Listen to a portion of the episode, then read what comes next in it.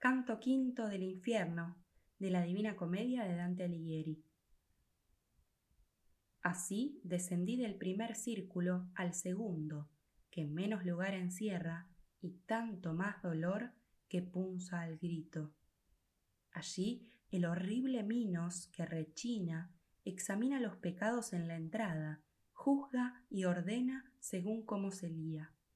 Digo que cuando un alma mal nacida se presenta, toda se confiesa, y aquel conocedor de las malicias ve qué lugar del infierno es para ella, y se ciñe con la cola tantas vueltas como grados quiere que sea remitida. Siempre delante tiene a muchas, va esperando cada una el veredicto, dicen y escuchan, y luego ruedan. Oh tú que vienes al doliente hospicio, Minos me dijo cuando allí me viera, dejando el alto acto de su oficio. Mira cómo entras y de quién te fías, no te engañe el ancho de la entrada. Y mi duca a él, ¿por qué le gritas? No moleste su camino fatal. Se dispuso allá donde se puede lo que se quiere. No preguntes más. Ahora comienzan las notas dolientes a hacérseme sentir. Ahora he llegado a donde es mucho el llanto que me hiere.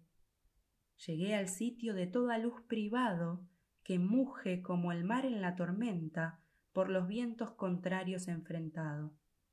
La tempestad infernal que nunca cesa, en su rapiña lleva y trae los espíritus, volviendo y percutiendo los fastidia. Cuando llegan delante de su ruina, allí los gritos, la queja, el lamento. Allí blasfeman a la virtud divina. Entendí que a este tipo de tormento son condenados los pecadores de la carne, que la razón sometieron al deseo. Y como los estorninos llevan las alas en el frío, en hilera larga y plena, así aquel resuello a las almas malas, arriba, abajo, aquí y allá las lleva ninguna esperanza las consuela, no de reposo, sino de menor pena. Y como las grullas cantan sus lais, haciendo de sí una larga hilera, así viven ir, trayendo guay, sombras llevadas por aquella brega. Maestro, dije, ¿quiénes son aquellas a las que el aire negro tanto castiga? La primera de quienes noticias quiere saber respondió el duca, fue emperatriz de muchas lenguas. Tanto se arrojó al vicio de lujuria que la lascivia permitió en sus leyes para restar vituperio a su conducta. Ella es Semiramis, de quien se lee que sucedió a Nino y fue su esposa. Tuvo la tierra donde el sultán conduce. La otra es la que se mató enamorada y fue infiel a las cenizas de Siqueo. Después viene Cleopatra lujuriosa. A Helena mira, por la que tantos reos el tiempo se cobró, y al gran Aquiles que combatió finalmente por amor. Mira a Paris, a Tristán, y más de mil sombras me mostró, y nombró a dedo a los que amor arrojó de nuestra vida. Después que a mi doctor hube escuchado nombrar damas antiguas y los caballeros, piedad me alcanzó y fui extraviado. Yo comencé, poeta, de buen grado hablaría con esos dos que van tan juntos y parecen en el viento tan ligeros. Y él a mí, cuando estén más cerca de aquí, mejor verás, entonces pídeles por el amor que los lleva, y vendrán. Tan pronto como el viento nos lo trae, levanto la voz. Oh almas preocupadas, vengan a hablarnos si otros no lo impiden como palomas por el deseo llamadas, que con alas firmes al dulce nido vuelan por el aire del querer llevadas, salieron del grupo en que estaba Dido hacia nosotros, por aquel aire malo, tan claro oyeron el afectuoso grito. Oh animal de gracia y benigno, que visitas en el aire oscuro a los que teñimos con sangre el mundo, si nos oyese el Rey del universo, rogaríamos que te conceda paz, ya que te apiadas de este mal perverso. De lo que oír y hablar te plazca, nosotros hablaremos y oiremos, si el viento, como ahora, calla. Está la tierra de mi nacimiento sobre la marina en que el Po desciende para hacer paz con sus aliados.